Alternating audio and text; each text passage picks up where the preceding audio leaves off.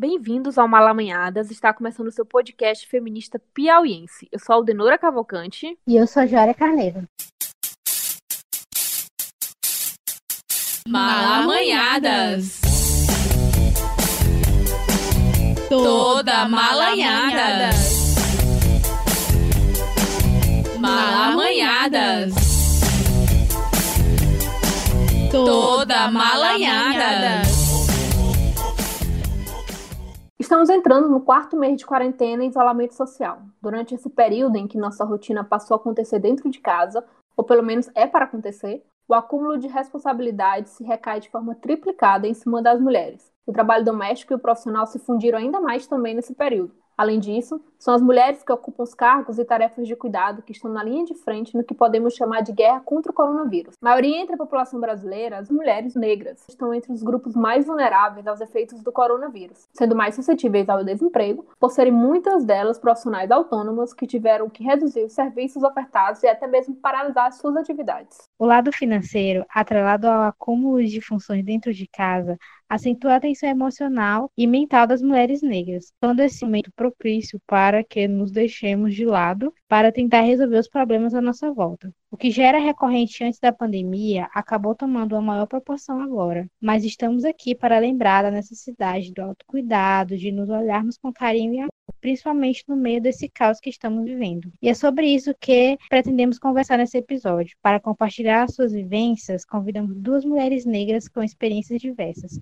Sabemos que o papo que teremos aqui hoje não é um posicionamento e uma realidade de todas as mulheres, mas pensamos esse momento de uma forma carinhosa para que ele seja uma troca de afetos e desabafos. E quem está aqui com a gente é a Débora Régia, mulher negra, mãe da pequena Maria Tereza, que completou três aninhos recentemente durante a quarentena e profissional especialista em cabelos cacheados. Seja bem-vinda, Débora. Oi, gente. Eu sou a Débora, trabalho no Salão da Zaira e eu estou aqui hoje para a gente contar nossas experiências sobre esse momento de pandemia e de maternidade e de estar em casa, né? Isolada. Aqui também está presente com a gente a Elaine Nascimento, mulher negra, lésbica, feminista antirracista, pesquisadora e coordenadora adjunta do Fiocruz Piauí e docente do PGGPPU. Ela pesquisa temas de serviço social e saúde pública com recorte em questões sociais, raciais e de violência contra a população LGBTQI+. Seja bem-vinda, Elaine. Olá, tudo bom, pessoal? É, é com prazer que estou aqui participando dessa discussão que acredito ser fundamental nesse período de isolamento. É, eu só queria colocar que eu sou coordenadora adjunta da Fundação Oswaldo Cruz, que tem a sigla Fiocruz, aqui no Piauí, e que é uma instituição fundamental buscando construir respostas é, para essa, esse momento de pandemia que a gente está vivendo. A gente que agradece a presença de vocês aqui. A gente estava falando do, com o programa Conversar que a voz de vocês é maravilhosa. Então, eu acho que vai ser um debate muito bonito e rico, né? Para começar, eu queria que vocês começassem a falar um pouco sobre como é que está sendo esse período de, de isolamento para vocês, de pandemia. E eu acho que arrisco dizer de caos, né? Porque Sei que não está fácil para ninguém, mas eu queria que vocês falassem um pouco sobre isso. Então, eu gostaria um pouco de contextualizar o meu lugar, né? não só de fala, mas o meu lugar social. Sou uma mulher negra, é, eu sou servidora pública, sou lésbica e estou casada no momento. Estar casada no momento em que as pessoas não estão podendo se encontrar, dentro de, de determinados contextos, onde é uma relação de afeto, de carinho, de cuidado mútuo, incrível. É um processo fortalecedor no sentido de nos permitir e contribuir para que a gente passe por esse momento é, tão difícil para a maioria das pessoas com segurança. Então, acredito que esse meu lugar é um lugar privilegiado de muitos aspectos. E um deles, eu falei que sou servidora pública, significa que eu posso trabalhar de casa. Né? Então, o meu trabalho nesse momento é remoto, que não é, eu acredito, maioria do que as mulheres negras vivenciam. Como foi dito no início, a maioria das mulheres negras elas estão é, circunscritas ao subemprego. Então elas não têm, elas não estão inseridas formalmente no mercado de trabalho. Então, elas não estão cobertas pelos direitos trabalhistas, apesar de que muitos já foram caçados e derrubados. Mas os poucos que restaram, elas não têm essa abertura da previdência social. Então, para algumas mulheres negras, ou para a maioria das mulheres negras, ficar em casa não é uma possibilidade. A maioria das mulheres, para sobreviver, para se sustentar e sustentar a sua família, elas precisam se expor expor a uma contaminação. Já que a gente vive numa sociedade tão racista, a gente entende que sororidade não é algo que esteja presente na vida de todas as mulheres, né? É o fato de eu ser mulher, uma outra mulher terá uma relação empática em relação a mim. Isso vai depender de, do grau de identificação que ela tem comigo. As mulheres têm uma vida mais difícil do que os homens, de modo geral, mas as mulheres que estão em posição de algum tipo de privilégio, elas não necessariamente têm uma relação de sororidade com outras mulheres, principalmente se essas mulheres forem brancas em relação às mulheres negras. E aí a gente tem vários episódios que apontam isso. Então, assim, nesse sentido, eu posso dizer que eu desfruto de um privilégio. A maioria de mulheres iguais a mim, ou seja, mulheres negras, conseguem usufruir. Eu gosto de dizer, né, eu sou, eu, eu moro em Teresina, no Piauí, mas eu sou carioca. Meu sotaque talvez revele isso. Eu sou carioca da favela, do complexo do, do Alemão. Nasci e fui criada nesse complexo. Estudei sempre em escola pública e aí fazia universidade pública, fiz concurso público e então tenho uma relação diferenciada em relação à maioria das mulheres negras, uma vez que, à medida em que eu ia subindo de série, né, eu encontrava menos mulheres iguais a mim. Então significa que quando eu fiz o mestrado e meu doutorado em uma, uma instituição pública de ensino, foi a Fundação Oswaldo Cruz, onde depois eu fiz concurso, era a única aluna negra no meu, no minha turma de mestrado, saúde coletiva, eu era a única aluna negra no doutorado. Sobre essa experiência, né, estar nesse momento em casa, sobrevivendo a, eu acho que para mim a a maior dificuldade é uma dificuldade mesmo psicológica, né? Porque é, a gente entra num, num contexto onde eu parei de trabalhar, porque eu trabalho num salão, e o salão, obviamente, teve que fechar, então eu parei de trabalhar, parei de receber, mas eu sou privilegiada pelo, porque em nenhum momento eu passei nenhuma dificuldade financeira. Eu tive todo o aporte do salão, eu fiz uma rifa para arrecadar um dinheiro para conseguir me manter durante esse tempo de pandemia. Meu auxílio emergencial foi aprovado e eu tenho uma família que tem me ajudado muito, né? Mas só que eu sinto muita dificuldade, eu senti muita dificuldade no início e ainda sinto como mãe, porque apesar de eu nunca ter estado casada com o pai da minha filha, eu nunca tinha vivenciado a maternidade solo, porque ele sempre foi um pai presente. Mas quando a, é, esse advento da pandemia veio e eu tive que ficar em casa com ela, sem uma rede de apoio, sem ninguém para me ajudar, isso foi bem estressante e eu acredito que me causou uns distúrbios emocionais muito grandes, né? Eu tive crise de pânico, eu porque eu fiquei apavorada com essa história de coronavírus. Você ficar em casa durante muito tempo, cuidando de uma criança, cuidando de casa, escutando notícias ruins o tempo inteiro, sem conseguir se concentrar, sem conseguir fazer nada e sem perspectiva de que isso vai acabar logo, né? Porque eu acho que a perspectiva de que isso vai acabar é que deixa a gente mais desesperada. Eu comecei essa quarentena achando que a gente ia passar 30 dias em casa. Eu já estou há mais de 100 dias em casa. Então, para mim, foi bem complicada essa questão da, da, do isolamento. Não ver meus amigos, não ter um, um momento sozinha estar o tempo todo acompanhada da minha filha, que eu amo, mas é muito é, como é que eu posso dizer? É desgastante essa, essa, esse maternar solitário. Eu nunca tinha vivenciado isso, eu estou vivenciando isso e é uma das coisas assim que eu tenho achado muito difícil. É passar por isso, por essa maternidade sozinha. Então, Débora, é, a gente sabe, né, que você contou aqui pra gente que a, a sua filhinha, ela comemorou aniversário, né? Fez aniversário durante a, a pandemia. E aí eu queria que tu me falasse um pouco, né? Como que foi isso, é, né? Pela tá longe dos coleguinhas e tudo mais. E como que tá sendo para fazer ela entender que tem que ficar em casa? Como que tá sendo essa rotina de vocês? O aniversário dela foi dia 25 de maio, né? A gente já estava isolado aí há quase dois meses. Eu comprei um bolo, porque eu acho que toda vida tem que ser comemorada, e eu sempre comemoro o aniversário dela. Eu comprei um bolinho e a gente cantou um parabéns aqui. Eu, ela, o pai veio e a minha mãe. Para ela, ela tem. Eu sempre fui muito sincera, eu nunca escondi nada e nem tentei tratar ela por ela ser criança como que ela não fosse compreender as coisas. Então, desde o início, eu expliquei para ela que existia um vírus, é, que ele estava lá fora e que a gente tinha que ficar dentro de casa para que a gente não pegasse esse vírus e não ficasse doente. Ela, desde o início, sempre foi muito compreensiva. No começo, foi mais complicado, porque ela não estava adaptada. Ela tinha uma rotina muito é, extensa. Ela saía todo dia, via o pai, via a avó paterna, aí depois ia para a escola, via os colegas e voltava para casa. E isso acabou, né?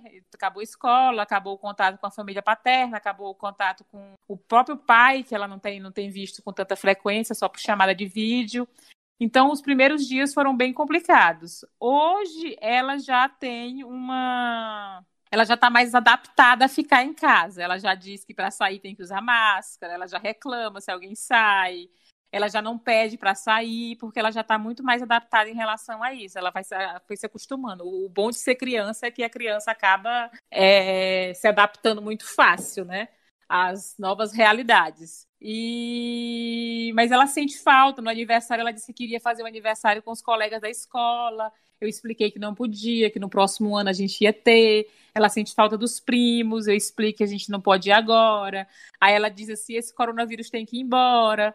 Então eu tento sempre ser sincera com ela. Ela entende o que está acontecendo, entende que não pode fazer certas coisas agora, então, com relação a isso, está sendo bem tranquilo. Ela não tem sido uma criança que tem pedido para sair de casa. Ao contrário, ela gosta muito de ficar em casa. Eu fiquei imaginando a Maria Tereza falando: te sai, coronavírus, te sai. se, é, se é, a gente pensa assim, se é tão difícil pra gente que é adulto ficar em casa, tentar man, se manter sã, enfim, manter é, é, o emocional, tentar se adaptar a essa rotina, né, de não poder sair nem nada. Imagina para uma criança, né, Débora, como é que pode ser para ela, por mais que tu, tá, tu falou que ela entenda, mas ainda assim eu acho que deve ser uma coisa difícil, assim, porque ela entende, mas eu acho que acaba não entendendo e fica um pouco mais entediada, né, Débora? É, isso aí com certeza, né? Haja malabarismo para fazer ela ocupar o dia dela, as 12 horas de dia que ela passa acordada. É bem complicado. Eu, no começo dessa quarentena, eu gastei muito dinheiro com brinquedo, porque ela não tinha tantos brinquedos aqui, porque ela passava o tempo todo fora. Então, não tinha necessidade de ter tantos brinquedos. Então, no começo, eu comprei muito brinquedo, mandei a disciplina positiva para as cucuias, o negócio de zero tela acabou. Porque eu precisei dar um celular para ela também estar tá, tá assistindo, para ela poder se distrair em alguns momentos, para que eu pudesse ter os meus momentos para me cuidar também. Porque ela, quando eu estou em casa, é 24 horas em cima de mim. O único momento que eu consigo distrair ela é se eu entregar o celular para ela, para ela assistir um vídeo no YouTube ou para ela assistir um vídeo na Netflix e aí ela consegue ficar um tempo, um curto período de tempo, sem estar solicitando minha atenção. Mas eu, por exemplo, tenho que brincar de boneca, eu tenho que fazer tudo que ela quer para deixar ela distraída durante esse tempo, né? Porque para ela foi uma, uma mudança muito brusca na rotina. E aí é bem complicado manter. E outra coisa que criança tem feito muito, quem é pai, quem é mãe sabe, é comer. Porque se ela comia, a quantidade de comida triplicou. Parece que a ansiedade da criança é toda voltada para a comida, entendeu? Eles têm, eles têm comido muito, eles comem muito, bastante, toda hora, todo momento. Então, é, tem sido uma coisa, tem sido um malabarismo para manter é, a casa dela um local que ela queira estar e se sinta bem e ficar o tempo inteiro. Nesse meio tempo, né, de, da pandemia, acaba tendo baixos e altos emocionais, né? Tentando encontrar formas de, de se cuidar, de se proteger, enfim, de sustentar essa barra que a gente que a gente está sustentando nesse período, né? E eu queria, assim, a gente tá nesse período, apesar de estar em casa, a gente está acumulando tarefas e funções, como eu falei no início do programa. E eu queria saber, assim, de vocês, como é que vocês estão lidando com essa carga emocional e psicológica nesse meio? Assim? Como é que vocês, quais são as estratégias que vocês estão criando para tentar ter mais altos do que baixos emocionais? Eu tenho um perfil é, de que eu sou uma pessoa, tenho muita facilidade de vincular um trabalho extremo. O grande problema hoje é não ter a diferença de tempo, horário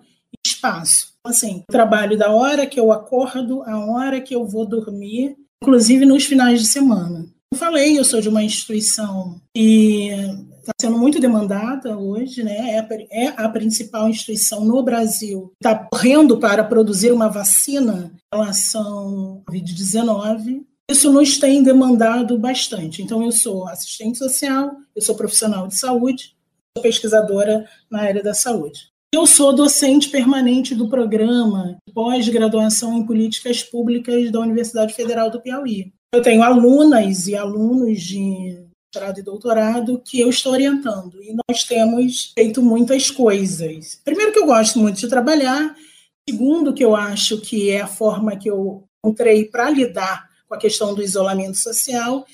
Depois, eu acredito que a gente tenha que devolver em serviços o que a população paga de impostos e nem sempre acessa esses espaços privilegiados, né? Por exemplo, quem é que sustenta uma universidade pública? São todas as pessoas, são todos os homens e as mulheres que são contribuintes na nossa sociedade.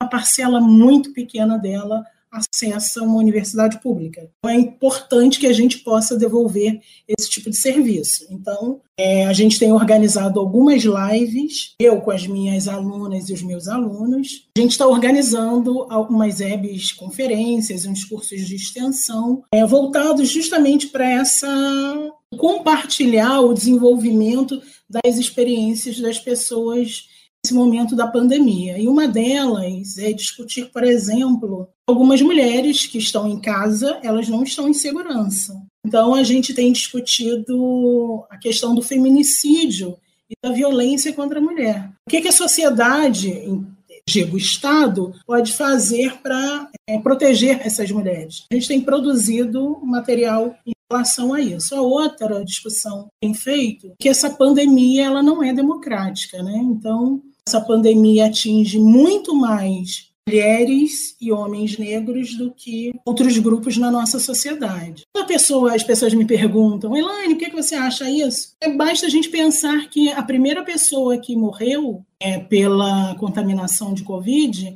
não saiu do Brasil. Era uma empregada doméstica, portanto, uma mulher de meia idade. Ela foi contaminada muito possivelmente pelos seus patrões que vieram da Europa e eles não morreram. Então, é, quanto mais vulnerável for o grupo social, mais chances eles têm, esses grupos têm, de sucumbirem mais rapidamente é, às consequências da pandemia. Eu também sou colaboradora de um programa de medicina tropical, então tem um conjunto de outros alunos que estão discutindo mais as questões da saúde nesse processo. Então, é, apesar de saber que não é uma perspectiva saudável, eu tenho sido atravessada por um conjunto de trabalhos e que eu gosto, e porque eu gosto, faço mais, isso tem muita chance de me adoecer. E claro, assim como a filha da Débora, eu também estou comendo. Quem é que não está, né? Se você tem a oportunidade, né? Enfim, primeiro que comer é uma coisa maravilhosa, e depois você está perto da comida, a comida está perto de você, é uma forma de ocupar um vazio, de você não poder ir à rua, enfim, então isso também tem sido questão. Não que me preocupe muito a priori, né? Fico muito mais preocupada com não saber distinguir ou ter dificuldade de distinguir os horários de que eu não deveria trabalhar, que eu deveria descansar. Como as demandas são muitas, eu acabo sendo sugada por essa roda viva, que é o trabalho ou os trabalhos né, que me atravessam esse processo. Eu queria falar, começar falando que a primeira coisa que eu não consegui lidar, eu realmente surtei. Nessa pandemia, não vou mentir. Eu comecei primeiro, no início eu estava de férias, né? Então vou aqui aproveitar para descansar um pouco, assistir umas coisas e tal. Depois eu percebi que não eram férias, que ia, não ia acabar tão cedo. Então comecei a ver muitas notícias e a me encher de informações, acompanhar boletins epidemiológicos como se eu fosse, é, como se aquilo fosse fazer uma diferença na minha vida e eu, ao acompanhar aquilo, é, eu ia poder controlar o que estava acontecendo ao meu redor, porque eu tenho essa questão do controle. É uma questão minha, eu preciso controlar as coisas ao meu redor para me sentir segura. Então chegou o momento em que a minha saúde mental estava tão abalada que eu tive uma crise de pânico. Eu fui bater no hospital jurando que eu estava tendo um infarto. Eu tinha certeza que eu estava infartando, eu tinha todos os sintomas de infarto. E cheguei lá e fiz todos os exames e estava tudo ótimo, meu coração estava maravilhoso, estava tudo lindo, mas a minha mente não estava bem. E aí uma, uma amiga entrou em contato comigo e disse, Débora, você está sofrendo uma crise de pânico e o ideal é que você procure ajuda. E foi o que eu fiz, eu procurei uma ajuda psicológica, no caso de um psiquiatra melhor, e procurei um bom psiquiatra, fui medicada, comecei a praticar atividade física, comecei a cuidar mais da minha alimentação, comecei a ocupar minha cabeça com outras coisas, tanto coisas que me proporcionassem prazer, quanto coisas de trabalho. Então, eu comecei a estudar mais sobre o meu trabalho, a procurar me especializar mais para que quando eu começasse, quando eu voltasse a trabalhar, eu estar mais preparada. Parei de ler notícias, parei de saber de boletim, não quero mais saber quantas pessoas estão morrendo, porque aquilo estava me fazendo muito mal, porque aquilo me atingia de uma forma muito direta, entendeu? Então, para mim era muito forte saber aquelas notícias e pensar, meu Deus, a qualquer momento pode ser eu, pode ser minha mãe, que é uma senhora idosa, pode ser uma tia minha. Então, aquilo foi me dando um pânico muito grande. E eu só consegui sair disso porque eu fui pedir atrás de ajuda profissional. Eu fui atrás de uma personal para fazer um treino para mim, que é uma amiga, para que eu pudesse me exercitar e liberar uma endorfina e melhorar minha saúde. Procurei o, o, psicólogo, procurei um psiquiatra, porque eu acho que é o que a gente precisa nesse momento em que você vai surtar. E passei a cuidar mais de mim e tirar tanta essa pressão de cima de mim, né? Porque eu estava me sentindo muito pressionada em dar conta de tudo. Então, a partir do momento que eu consegui me liberar e saber que eu não era obrigada a dar conta de tudo, que eu não precisava ser uma super mãe, que minha filha ia sair bem dessa, que não precisava eu fazer homeschooling, que ela não vai morrer se ela perder um ano de, de aula com três anos de idade, entendeu? Porque as pessoas pressionam até nisso. Ah, o seu filho está estudando, ele está ele tá produzindo, entendeu? E eu me liberei disso. Então, é, eu não dei conta no início. Hoje eu já consigo, já estou mais equilibrada. Estou tomando meus remedinhos, eu estou me exercitando, eu estou cuidando da alimentação, eu estou tendo momentos de prazer.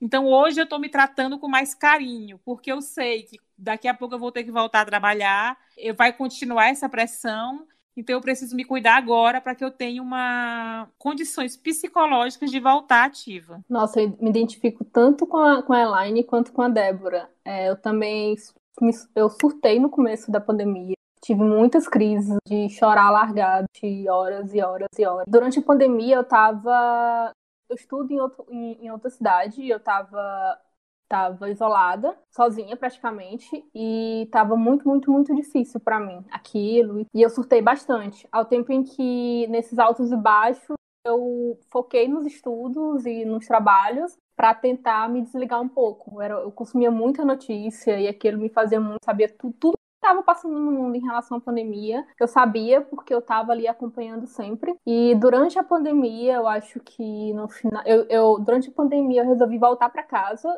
estava em Teresina, eu resolvi voltar, então eu estava em outro país. Resolvi voltar, marquei minha passagem para. Estava em março para junho, começo de junho.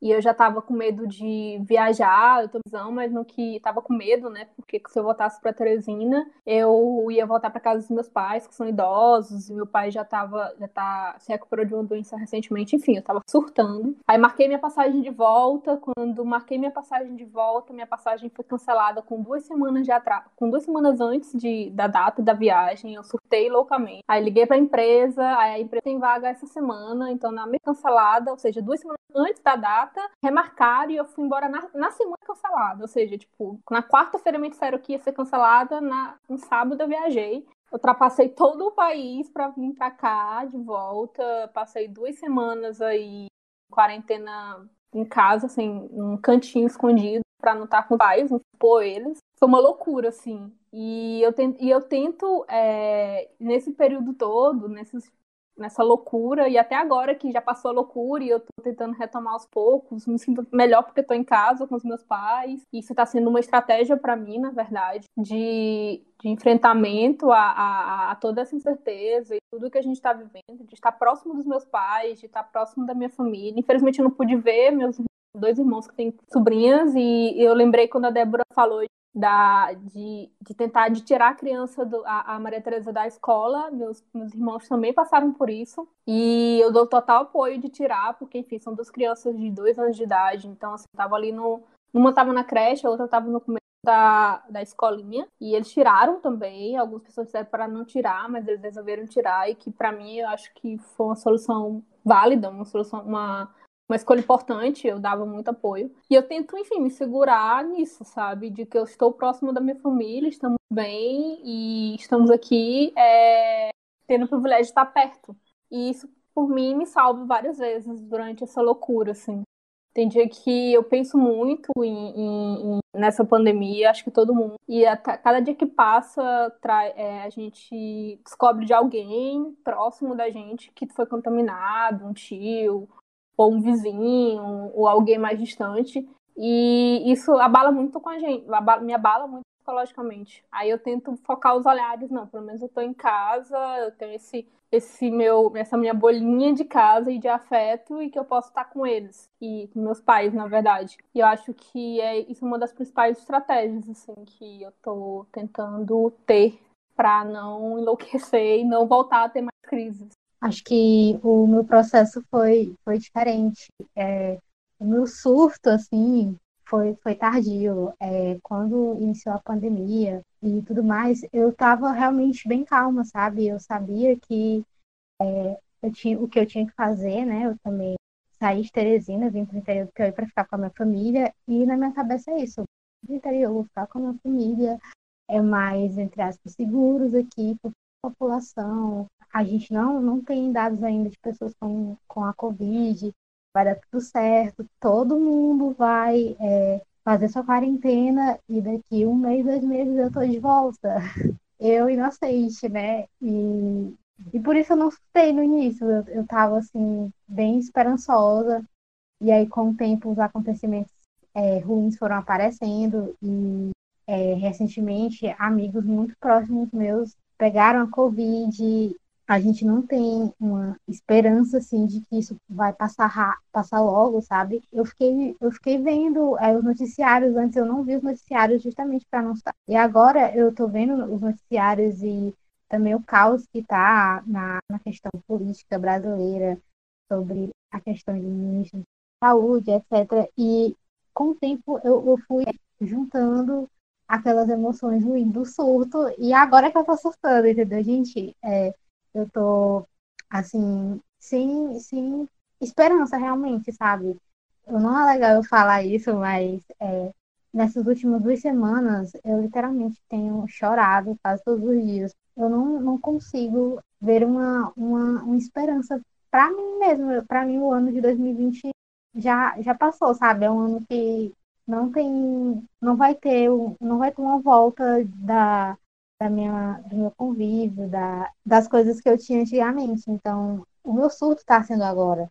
E eu e eu estou tentando ainda descobrir essas, essas estratégias minhas, estratégias para não surtar, para me cuidar, agora, sabe? Porque no início, quando todo mundo estava surtando, eu estava bem, eu estava consciente que tudo ia dar certo, e como nada está dando certo, eu estou surtando agora. Então, eu estou nesse processo de descobrir essas estratégias, como não surtar e retomar. Eu acho que, para mim, é essa questão do, do surto tardio, né, compreensível, porque você começa a quarentena com a esperança de que logo, logo isso vai acabar e de repente você percebe que nada vai acabar e que vai demorar muito Então, essa, essa sensação de sem esperança é uma sensação bem comum, que eu acho que quem já surtou tá, já passou por ela, entendeu? De você não ter mais esperança, de você achar que o ano está perdido. Só que nas minhas reflexões eu tenho pensado o seguinte, que a gente tem que passar por esse momento, ele está aí, entendeu? Não tem o que fazer. É, a gente, infelizmente, tem um presidente que a gente tem, a gente, infelizmente, tem um sistema de saúde que não provavelmente não vai suportar tanto casos como estão acontecendo. A gente tem uma população que a maioria dela não consegue ou ficar em casa porque não pode deixar de trabalhar ou porque ela não quer abrir mão de nada, né? Porque eu estou falando que tem gente que sai de casa porque ela realmente precisa, ela precisa trabalhar, ela precisa ganhar o dinheiro, ela precisa trazer comida para dentro de casa. E já tem outras pessoas que elas simplesmente não querem abrir mão da praia, elas não querem abrir mão da viagem, elas não querem abrir mão do churrasco com os amigos. Elas é uma classe, existe uma classe que ela não quer abrir mão de nada é, em benefício da, da comunidade, né, do, do social, porque é uma classe que nunca abriu mão de nada, então ela não vai abrir e o resto que se foda. A verdade é essa. Não sei nem se eu posso usar essa palavra aqui, mas usei. Eu, por exemplo, me sinto privilegiada porque na, no meu ramo de trabalho, que é trabalhar com cabelo, a gente trabalha por produção. Então, se você não não faz, você não recebe. Mas eu posso me dar o luxo de ficar em casa tranquila sem me preocupar com um problema financeiro. Mas eu tô em grupos de, de amigas profissionais de cabelo que elas estão sofrendo, porque elas não têm de onde tirar o dinheiro, as economias estão acabando, a maioria não teve seus auxílios aprovados, então elas estão decidindo voltar a trabalhar, mesmo sem o, o, a liberação, porque elas precisam sustentar suas famílias, elas são a grande elas são a fonte de renda daquela família, entendeu? Então elas estão com medo de se contaminar, estão com medo de contaminar suas famílias, mas ao mesmo tempo elas não podem se dar o luxo de ficar em casa, porque elas precisam trabalhar para poder botar comida na mesa. Chega um momento em que elas não conseguem não é, obedecer à quarentena porque elas precisam trabalhar. E isso é muito difícil também você visualizar tudo isso. E você se sentir é, impotente, porque você não pode ajudar aquela pessoa. Então, nesse momento, eu, a única coisa que eu posso fazer é agradecer o fato de que eu ainda posso ficar em casa. Eu ainda tenho condições de me manter em casa segura e manter a minha família segura. Eu queria que a gente pensasse que, para a maioria da população, morre de vírus ou morre de fome, né? Mas tem algo que é do comportamento individual, né? Tem algo que não é. A gente, eu, eu dificilmente gosto de fazer comparações. Eu estou pensando no que a Joária falou, né? Por exemplo, meu trabalho é me preocupar, me ocupar de notícias ruins para que esse processo passe logo, passe mais rapidamente possível. Né? É, nós da Fiocruz, a gente tem uma perspectiva de ter uma vacina no início do ano que vem. Ter uma vacina significa que as pessoas vão poder voltar a uma certa normalidade no ano de 2021. Nossa, isso é incrível! É um país que está chegando a 60 mil óbitos. É muito menor e tem muito melhor infraestrutura do que a Índia, que não chegou a 10 mil óbitos, ou do que a China, que não chegou a mil óbitos. Então, a gente tem um problema, é um problema nosso. Esse problema tem a ver com as escolhas políticas que a gente faz nesse país. E quando eu acho que isso não tem a ver comigo, né? Por exemplo, eu não queria tocar nesse assunto, mas vou tocar. O problema não é se o ministro da, da Educação tem diploma ou não. O problema é que o Ministério da Saúde ficou sem ministro é, mais de 30 dias num período de crise, pandemia. Isso é terrível, né? Porque má gestão vai impactar na vida de pessoas que precisam do Estado para sobreviver. Precisam mais do que qualquer outra pessoa, porque todo mundo precisa do Estado para sobreviver, mas precisam do, do Estado mais do que outras pessoas. Então, isso é péssimo essa gestão é, federal ela tem nos sacrificado enquanto povo. Tem sacrificado muito mais as mulheres negras do que qualquer outro, outra pessoa, outro cidadão, outra cidadã desse país. Por quê? Porque a, o cuidado ele sempre esteve, esteve vinculado à figura mulher. Na, na, sociedade brasileira, o cuidado, mesmo o cuidado de outras mulheres, geralmente pela mulher negra. Essa mulher negra que está desprotegida de absolutamente tudo. Uma mulher que geralmente não teve companheiro para construir a criação e a formação dos seus filhos. Isso tem a ver com a nossa história, porque esse foi um país escravizado, que teve uma sociedade escravocrata, em que as pessoas eram consideradas escravas e nós nunca fomos escravos, nós fomos pessoas que foram escravizadas. Isso é fundamental para que a gente entenda por que, que o homem negro tem dificuldade de construir vínculo familiar e ficar com a sua parceira. Né? Parece que isso é o campo do sujeito, da escolha do sujeito, e não é bem assim. Temos uma cultura que fortalece isso, e depois nós temos associado a esse processo um, um extermínio, um genocídio do Estado em relação à juventude negra masculina. Então, isso tudo é reflexo do que a gente está vivendo hoje, das dificuldades que as mulheres negras têm em função da sua organização familiar, etc. Ou então aquele as pessoas, a mídia, inclusive que a mídia ela é racista, ela costuma dizer o acidente da criança Miguel, claro que não foi acidente, aquilo foi um assassinato de uma mulher branca em relação a uma criança negra que é uma vida que importa menos do que a vida filhos dela ou de vida de vidas de crianças brancas. Então, assim, pandemia que a gente está vivendo, esse processo de adoecimento mental, do isolamento social. Aí eu falo que isso tem a ver com uma gestão majoritária, mas isso tem a ver com uma questão estrutural na nossa sociedade, que é uma estrutura racista, né? onde algumas pessoas, por conta da cor da sua pele, serão mais descartáveis do que outras. Aí a gente tem um conjunto de opressão que se entrecruza. Aí eu estou falando de raça, eu estou falando de gênero, eu estou falando de classe. Junta tudo isso, esse conjunto de opressões, a mesma pessoa e fica difícil dessa pessoa respirar. É, infelizmente eu vou ter que concordar com contigo, né, Elaine, porque isso é um estrutural, na verdade. E tu tocou num ponto que eu achei é, interessante, porque assim, a gente, as mulheres negras, elas estão, as mulheres, especialmente as mulheres negras, elas estão muito nessa posição do cuidado, né? De que eu tenho que cuidar, de tenho que, tenho que, estou nesse tipo de funções que, e que muitas delas estão atualmente na, na, linha de frente desse cuidado e acabam estando sobrecarregados por isso, tanto dentro de casa quanto nas próprias funções de linha de frente nessa guerra vírus, né? E eu sinto que às vezes a gente tenta, se a gente pensar nessas pessoas que estão nessa realidade, nessa linha de frente, mas eu sinto que a gente tenta pensar numa forma de, de acolher e tentar cuidar dessas pessoas cuidam dessas pessoas mais próximas, essas mulheres, e a gente não tem, eu me sinto insuficiente, né, de tentar cuidar dessas pessoas que estão atualmente e que precisam sair de casa para trabalhar, porque não tem outra alternativa, que se expõem e que é, se expõem ao vírus,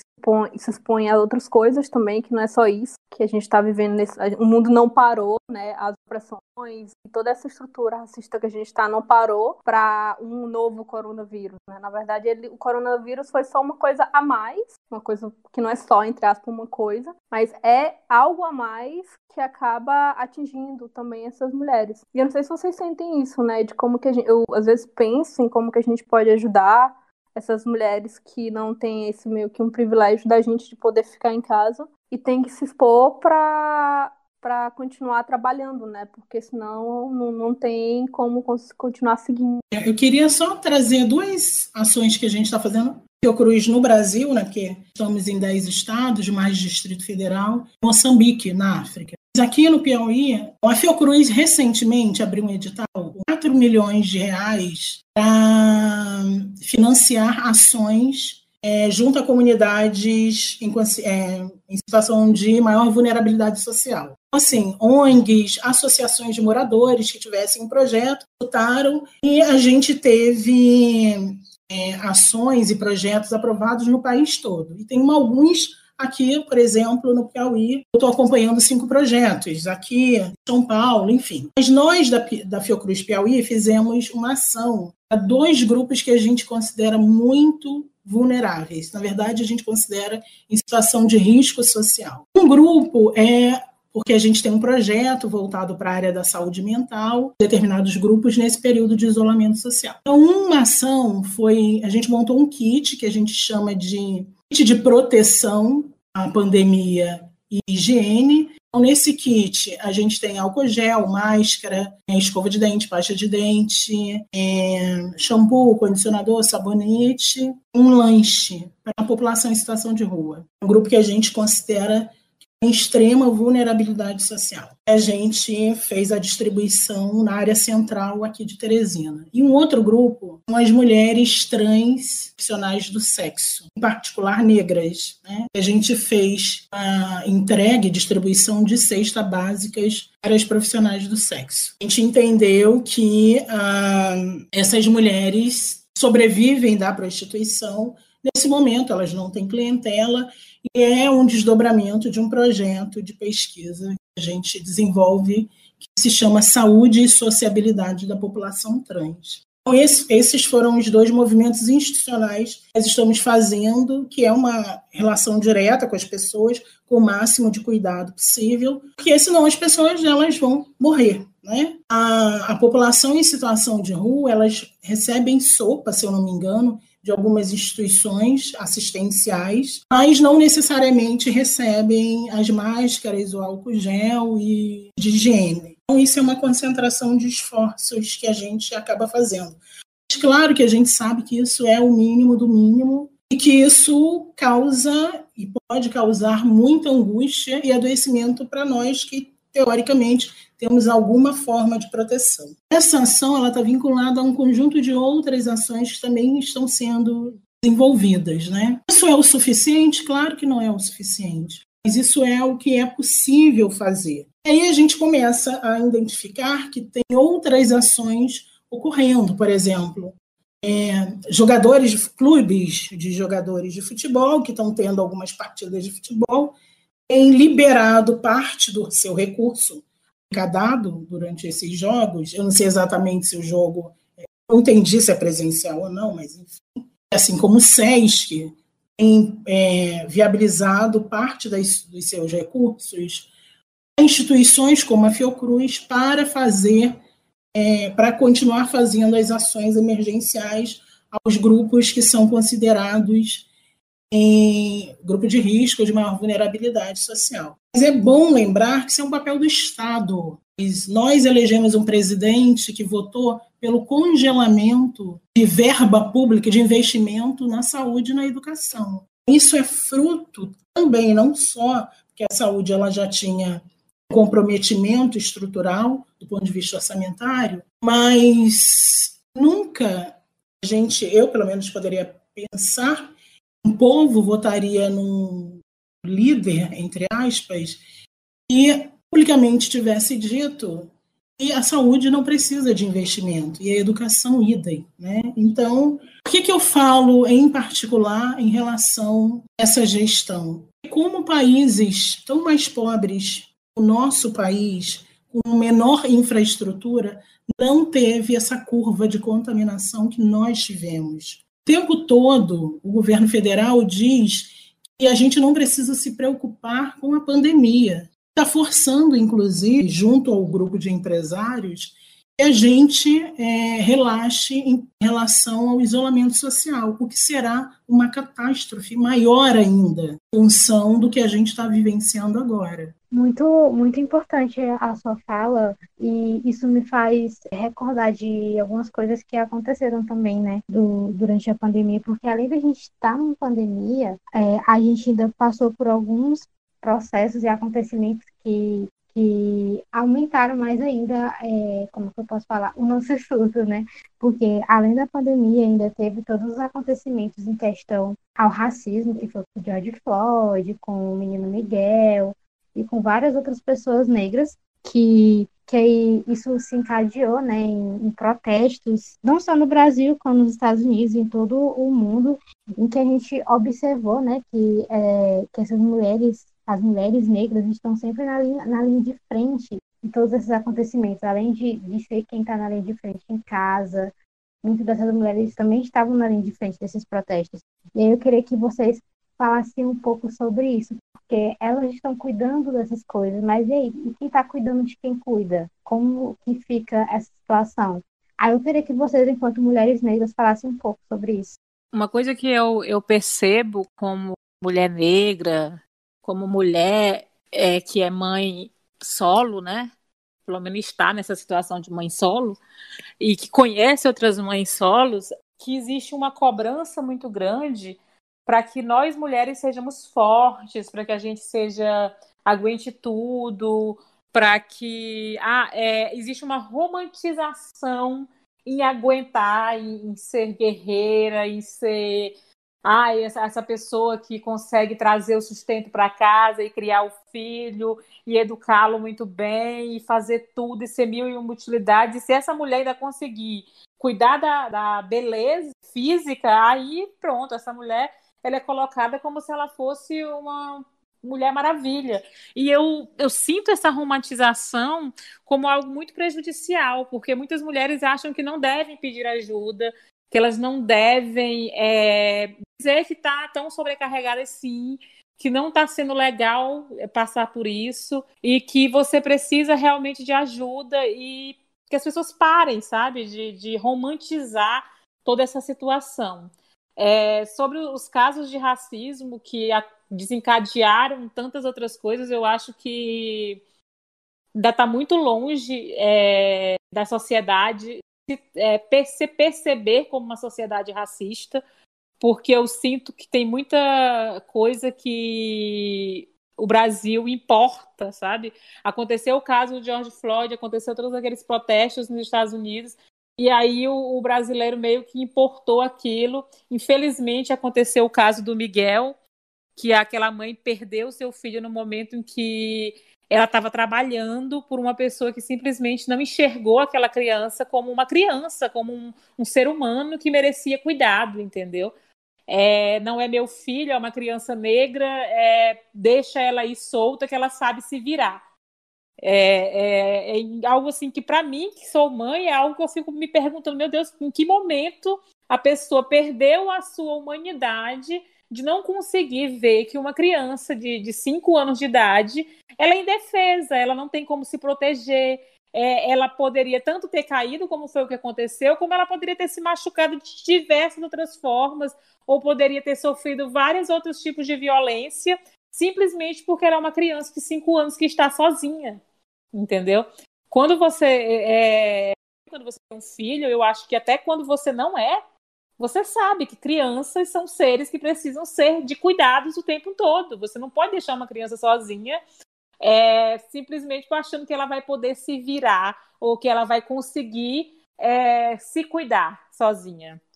Então, é, para essas mulheres que têm que trabalhar e têm que ser mãe de família e têm que lidar com o racismo, é, não sobra é, tempo para se cuidar e muito menos elas não têm ninguém para cuidar delas, entendeu? A maioria está é, dirigindo famílias sozinhas e elas não têm tempo para isso, de, de se cuidar ou de terem alguém para quem cuidar. É, não existe quem cuide de quem cuida. Isso aí é, é, uma coisa que a nossa sociedade não, não sabe o que é fazer isso, entendeu? Não adianta a gente romantizar tudo isso porque não acontece. São apenas pessoas sobrecarregadas mentalmente que estão matando todo dia um leão para conseguir sobreviver e se manter em pé e se manter sã e dar educação para um filho e conseguir se manter em pé nessa sociedade que mata pessoas negras porque sim, pelo único motivo delas serem negras, é o motivo que elas morrem. Tem um imaginário social produzido por uma cultura racista, reforçada por todas as instituições nossa sociedade, e aí todas as instituições, seja escola, igreja, partido político, sindicato, que o corpo negro é um corpo que aceita dor. Não, desculpa. Que o corpo negro é um corpo que aguenta dor.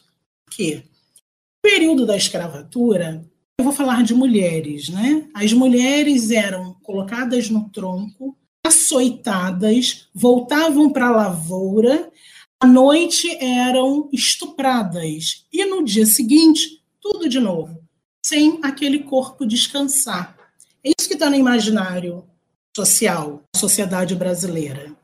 Então, a gente, bom, nós não vivemos mais numa período da escravidão, entre aspas, né?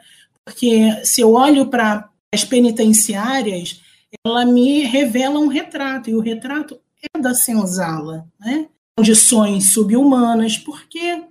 Porque as pessoas escravizadas não eram consideradas humanas.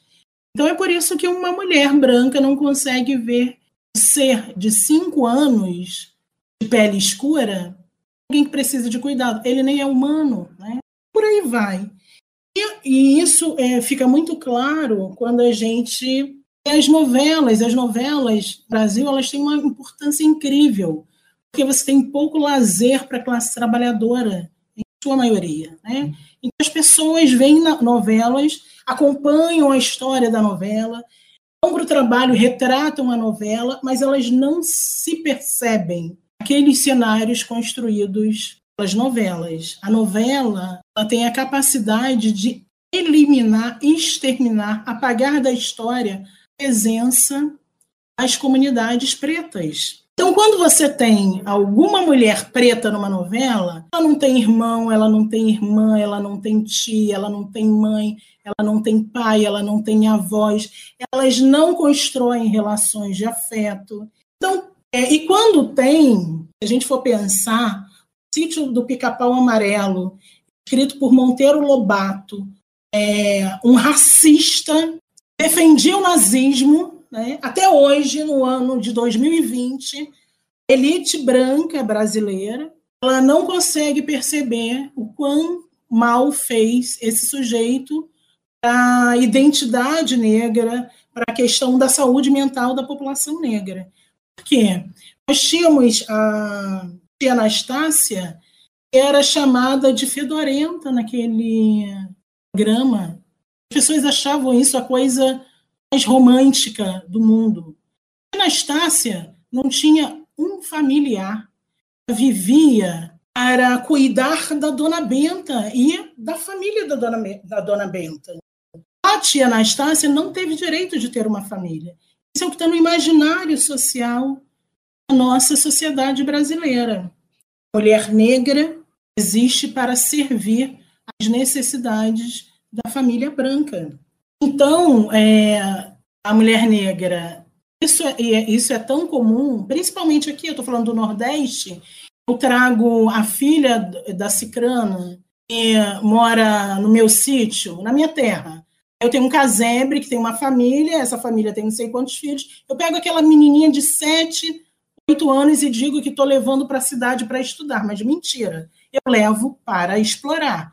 Essa menininha que não é menininha, para mim, que sou a mulher branca elitizada, ela vai lavar, passar, e sem salário, lavar, passar, arrumar minha casa, cuidar dos meus filhos quando eles estão doentes, levar para a escola, buscar na esco da escola, enfim. E esta menina, por algum motivo, quando se rebela, quando busca sua autonomia, ela é chamada de mal agradecida. Então a gente tem todo um imaginário de novo, racista, e que a gente reproduz, né? As pessoas elas não tomam, não tomam consciência de que, porque elas se dizem não racistas, né? mas a gente não tem que ser apenas não racista. A gente tem que ser antirracista. Antirracista é destruir todo o processo de colonização que ainda está presente na nossa sociedade. E a gente tem dificuldade de fazer isso. E aí nós, nós, pessoas negras, também temos dificuldade a gente não volta o nosso dinheiro, por exemplo, a outras mulheres pretas? Se eu vou gastar meu dinheiro, eu posso fazer uma escolha de onde gastar meu dinheiro. Gastar esse meu dinheiro, eu posso fortalecer outras mulheres pretas, né? Já dizia Angela Davis, quando uma mulher negra se movimenta, ela movimenta toda a estrutura de uma sociedade. Então, o que a gente tem nesse imaginário social é de que as mulheres negras elas não precisam de cuidados porque elas suportam todo e qualquer tipo de dor. Bem recentemente teve três feminicídios aqui, dois em Teresina e um em Timon. A mídia retratou em larga escala um feminicídio que era de uma médica, mulher branca. Inclusive, a mídia, ao final, essa matéria jornalística foi feita por uma mulher branca. No final, pedia orações para a médica que tinha sido vítima de feminicídio. Outra mulher negra, vítima de feminicídio, ganhou uma nota bem pequena. A mulher branca foi vítima de feminicídio do seu ex-marido. A mulher negra foi vítima de feminicídio do seu filho. A nota bem pequena que ela teve direito se voltava todo para o autor da violência, para o autor do assassinato, ou seja, o filho dela. Ninguém pediu oração para ela. No caso é, nem noticiado foi pelas mídias sociais. Então, existe uma mensagem que está sendo enviada. Qual mensagem? Esse corpo preto é um corpo que aguenta e suporta todo tipo de dor, então por isso não precisa de cuidados. É a letra da música cantada por Elza Soares, que é a carne mais barata do mercado, é a carne negra. Mas podemos fazer alguma coisa por isso? Podemos fazer várias coisas, né? Uma delas é essa: se eu gasto meu dinheiro, eu posso gastá-lo em algum lugar. Outra coisa, se esse podcast for ouvido por muitas pessoas, eu gostaria de fazer uma pergunta. Se você tem uma diarista e se essa diarista não está indo à sua casa, você pode continuar pagando a diária dela até ela poder voltar a ir para sua casa? Por quê? Porque essa é a única fonte de renda que ela tem para se sustentar, para sustentar sua família. Essa é uma outra forma de promover algum tipo de cuidado é, para as mulheres, em particular as mulheres negras. Uma outra, se de novo esse podcast for ouvido para muita, por muitas pessoas, você que é profissional da área de saúde mental, você pode ofertar algum tipo de atendimento online gratuito para as mulheres negras no período do isolamento social?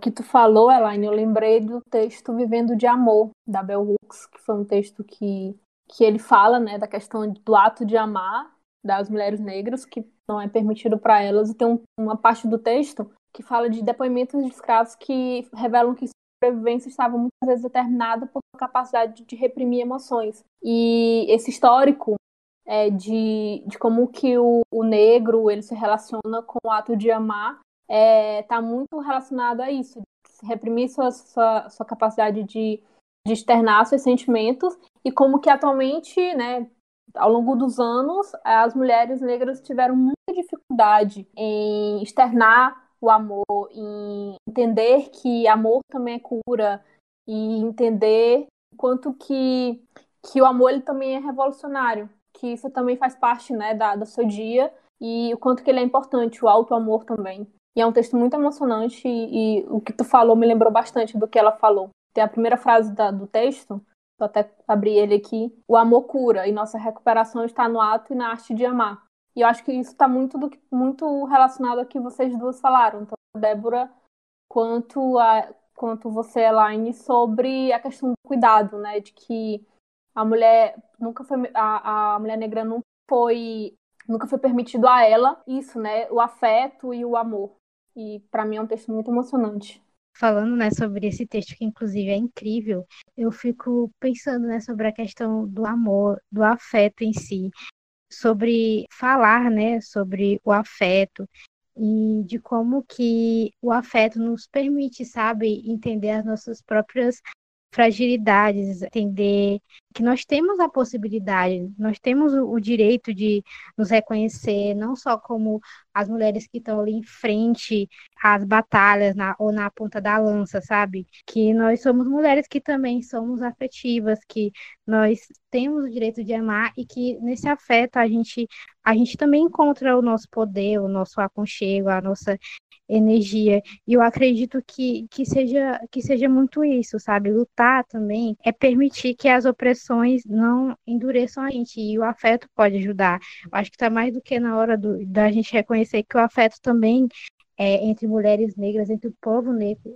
o povo negro, trocar esses afetos, ele também é um instrumento, essa troca é um instrumento também da nossa própria luta, sabe? Nós mulheres, em particular nós mulheres negras, temos direito a todo o amor que houver nessa vida. Acho que a gente não deveria viver uma vida sem amor, né? Se ninguém puder dar esse amor para a gente, se a gente não puder construir esse amor com uma outra pessoa, a gente construa conosco, nós mesmas. É isso. A mulher tanto merece ser cuidada, a mulher negra, quanto merece receber amor e identificar também o que é amor. Porque eu acho que tem muitas mulheres que, por nunca terem sido amadas, nunca terem recebido um amor é, que cuide de você, que acabam se submetendo a qualquer tipo de demonstração de carinho e muitas vezes essa mulher acha que aquilo é amor, mas não é, né? É, e por isso a gente tem muitas mulheres que são vítimas de violência doméstica, são vítimas de feminicídio, porque elas, principalmente a mulher negra, porque a mulher negra ela não ela não está acostumada a ser tratada como uma princesa, uma rainha ou mulher que merece respeito, o mínimo, né? É, muitas mulheres acabam se mantendo em relacionamentos abusivos porque elas foram ensinadas, isso já vem desde a infância, que aquele tipo de relação, aquele tipo de, de tratar, a maneira como as pessoas tratam ela, que nunca foi com carinho, é amor. Então, a partir do momento que você consegue identificar o que realmente é carinho, o que realmente é amor, o que você realmente merece é uma, já é um grande passo para esse cuidado, para essa atenção e para você descobrir o amor próprio, né? Porque é preciso se amar, mas é preciso identificar realmente o que é esse amor. Porque muitas mulheres na infância não tiveram uma mãe muito amorosa. Tenho amigas que disseram que a mãe nunca disse eu te amo, ou que não sabem o que é essa relação de carinho com os próprios pais. Então, elas acabaram entrando em relacionamentos que abusivos, porque elas achavam que aquilo que elas estavam recebendo, aquela migalha, é, era importante, elas se prendiam a ela de todas as formas. Então, é importante a gente reconhecer o que, é que a gente merece e entender que a gente merece muito, que a gente merece muito mais do que estão acostumados a darem para a gente, né? Tanto no âmbito profissional quanto no âmbito pessoal, a gente merece ser respeitado. No âmbito pessoal, principalmente. A gente já está caminhando por fim desse episódio, infelizmente. É, eu acho que vou, vou, falar aqui que, calculando pelos meus tempos, a gente já está uma hora em discussão. Para mim, foi assim, um susto, porque passou tão rápido. E nesse fim desse episódio, a gente queria que vocês deixassem uma palavrinha de afeto para as mulheres que estão nos escutando, né, e que também estão sendo afetadas pela essa pandemia. Eu estou pedindo isso, mas meio que a gente acabou de ter uma reflexão interessante, mas eu queria saber se vocês queriam, além da reflexão que a gente acabou de ter, de ter acrescentar mais alguma coisa. A reflexão que eu tenho para deixar nesse para as mulheres que estão passando por esse momento de dificuldade, que estão nesse momento de sem um horizonte, que amanhã é um outro dia, a gente consegue se reinventar. É importante saber que não a, a gente às vezes acha, eu já estive em situações onde eu achei que não tinha solução, mas eu consegui me reinventar e me reerguer. Então eu acredito que toda mulher é capaz de se reinventar e se reerguer e construir sempre uma nova história, que nunca é tarde para construir uma nova história e que é sempre possível, é, na medida das nossas possibilidades, construir um, algo melhor para a nossa vida. Eu queria meio que declamar. Amo poesia, amo, que é a forma de afeto. Eu queria declamar que não é exatamente uma poesia, mas a versão de uma música eu gostava muito, até ouvir essa versão feminista que passei a amar. Posso? É versão Mulheres, de Doralice Silvia do Fraier. Nós somos mulheres de todas as cores, de várias idades, de muitos amores. Lembro de Dandara, mulher foda que eu sei, de Elza Soares, mulher fora da lei. Lembro de Marielle, valente guerreira, de Chica da Silva, toda mulher brasileira, crescendo oprimida pelo patriarcado, meu corpo, minhas regras, agora mudou o quadro. Mulheres cabeças e muito equilibradas, ninguém está confusa, não te perguntei nada. São elas por elas, escuta esse samba que eu vou te cantar. Eu não sei por que tenho que ser a sua felicidade. Não sou sua projeção, você é que se baixe. Meu bem, amor assim, quero longe, longe, bem longe de mim. Sou mulher, sou dona do meu corpo e da minha vontade. Eu que descobri poder e liberdade. Sou tudo que um dia eu sonhei para mim.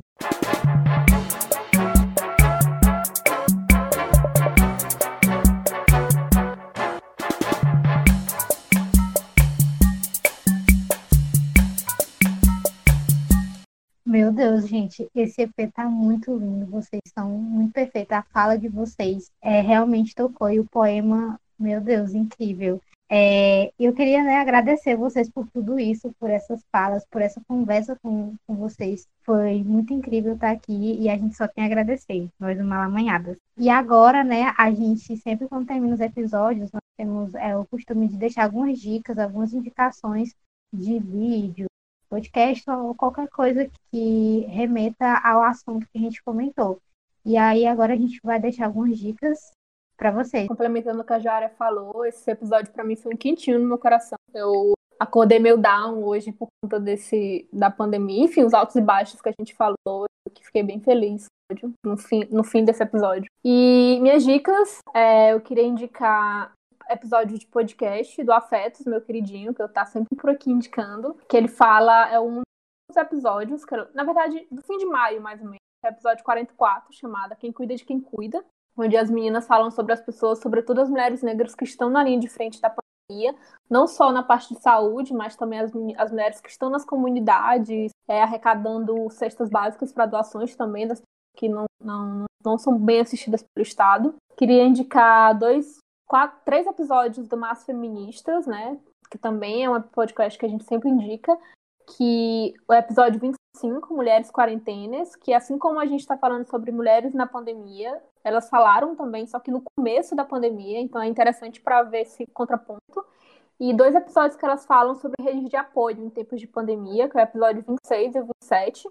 É, também queria indicar o e-book do Ayrton Krenak, O Amanhã Não Está à Venda, que é uma reflexão, é, são reflexões de um dos nossos maiores pensadores indígenas, né? Sobre a pandemia que parou o mundo, que foi publicado durante a pandemia e, e ficou disponibilizado gratuitamente na Amazon. Eu não sei se ainda está disponibilizado gratuitamente, mas é um livro curto e muito interessante. Também queria indicar a, autora Audre Lorde, que é escritora, mulher negra, feminista, lésbica e que foi a primeira a levantar a bandeira do autocuidado e também me apareceu de última hora a indicação do, da tirinha chamada Confinada, uma série de quadrinhos do Leandro Assis da Priscila Oliveira, que está no Instagram, no, no, perfil do Leandro. A gente vai deixar o link na, na, na descrição desse episódio. É, que ele fala muito, é, trata uma, traz uma realidade da pandemia.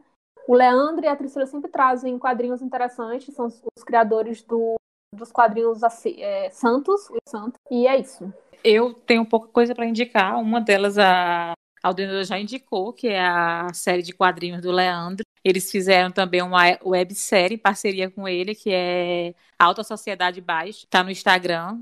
Muito bom os episódios. E um seriado que tem na Amazon Prime, que é Little Fires Everywhere.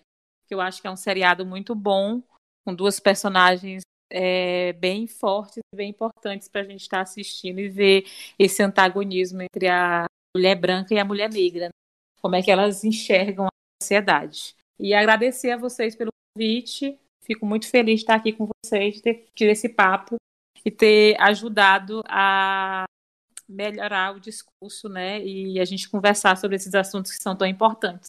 Então, agora as minhas indicações, né, pessoal? Primeiro eu quero indicar um artigo que ele se chama O Ato Cuidado das Mulheres Negras também é um ato político. Ele é um artigo incrível feito pela Willa Cardoso, onde ela fala muito sobre isso e ela joga também alguns é, dados e ele é bastante didático para a gente aprender sobre isso e como que esse, essa troca de afeto e esse autocuidado é uma forma de luta. Também quero indicar um vídeo, é, o autocuidado da mulher negra, esse vídeo está no canal Preto, no YouTube, e ele é um vídeo curtinho, mas ele, ele, é muito impactante. Ele tem alguns dados jogados lá. E é muito legal. Também quero indicar um episódio, episódio 6 do podcast Em Movimento, que é o episódio intitulado Mulher Negra e Pandemia. Ele também foi, foi gravado no início da pandemia, então também dá para a gente fazer essa comparaçãozinha de como eles, é, as perspectivas que eles colocaram naquele, quando gravaram o podcast e como que está agora com todos os acontecimentos. E esse podcast foi gravado pela Nancy Helena Franco, que é uma mulher maravilhosa. Também quero indicar o Mini Manual do Autocuidado para Mulheres na Linha de Frente. Ele também foi escrito por uma mulher negra e, inclusive, ele tem várias citações das palavras da Audre Lorde, né, que a Aldenora indicou anteriormente. E para finalizar, eu quero indicar o texto Reivindicando o Autocuidado de Audre Lorde, não do, do, do neoliberalismo.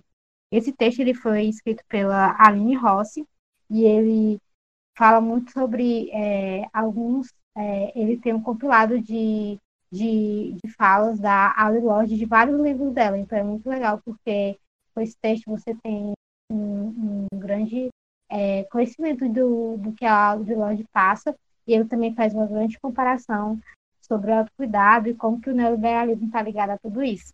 Bom, as minhas indicações, elas vão iniciar a música. A Elza Soares fez 90 anos, uma mulher negra que passou tudo que ela passou. Chegar aos 90 anos só mostra muita resistência. Então, eu acho que a Elza Soares me lembra, para mim, é um ato político, né? Ser Elza Soares na sociedade brasileira. Eu quero indicar é, todo o CD dela, chamado A Mulher do Fim do Mundo, é fantástico, simplesmente espetacular. E acho que a Elza Soares está falando muito disso, né? A importância das mulheres negras é, olharem para si, verem como são potentes, como são belas, como são bonitas e como são merecedoras de tudo de bom numa sociedade. Então, eu queria deixar essa indicação. Em termos de livro, eu quero deixar um livro que está disponível Amazon que se chama No Olhar do Invisível, da Lívia Ferreira. A Lívia Ferreira tem a página Afro Caminhão. A Lívia Ferreira, nesse livro, ela conta a história de duas mulheres negras que performam feminilidades outras, né? São chamadas de caminhoneiras, são negras e que podem se amar, devem se amar. Eu acho fantástico sempre vou indicar o amor como forma de construção de um mundo possível. Como filme, eu queria, quero indicar um filme de uma autora, não tenho certeza, mas eu acho que é nigeriana. O filme se chama Pariá e é a história de uma adolescente de 17 anos, negra, e descobrindo a sua sexualidade. Eu acho que não tem como, que eu quero fechar minha dica voltando para a música, é Cota Não é Esmola, de Bia Ferreira. Então, eu acho que são as minhas dicas que eu quero deixar aqui e agradecer pelo convite e, ach e eu achei hoje incrível. Muito obrigada.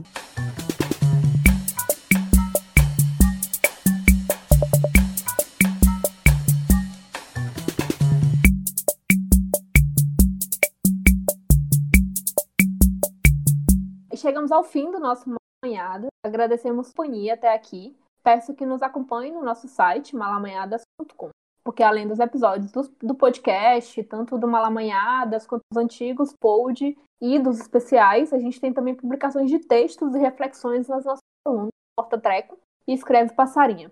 Sigam nossas redes sociais, Instagram e Twitter, arroba malamanhadas. Comentem, estamos super abertos a críticas, sugestões, incentivos de alguma forma. Apoiem a produção feita por mulheres, por mulheres nordestinas e que discutem sempre as temáticas, trazendo a nossa perspectiva. É importante, apoiem as mulheres podcasts também. Muito obrigada e beijos, até a próxima.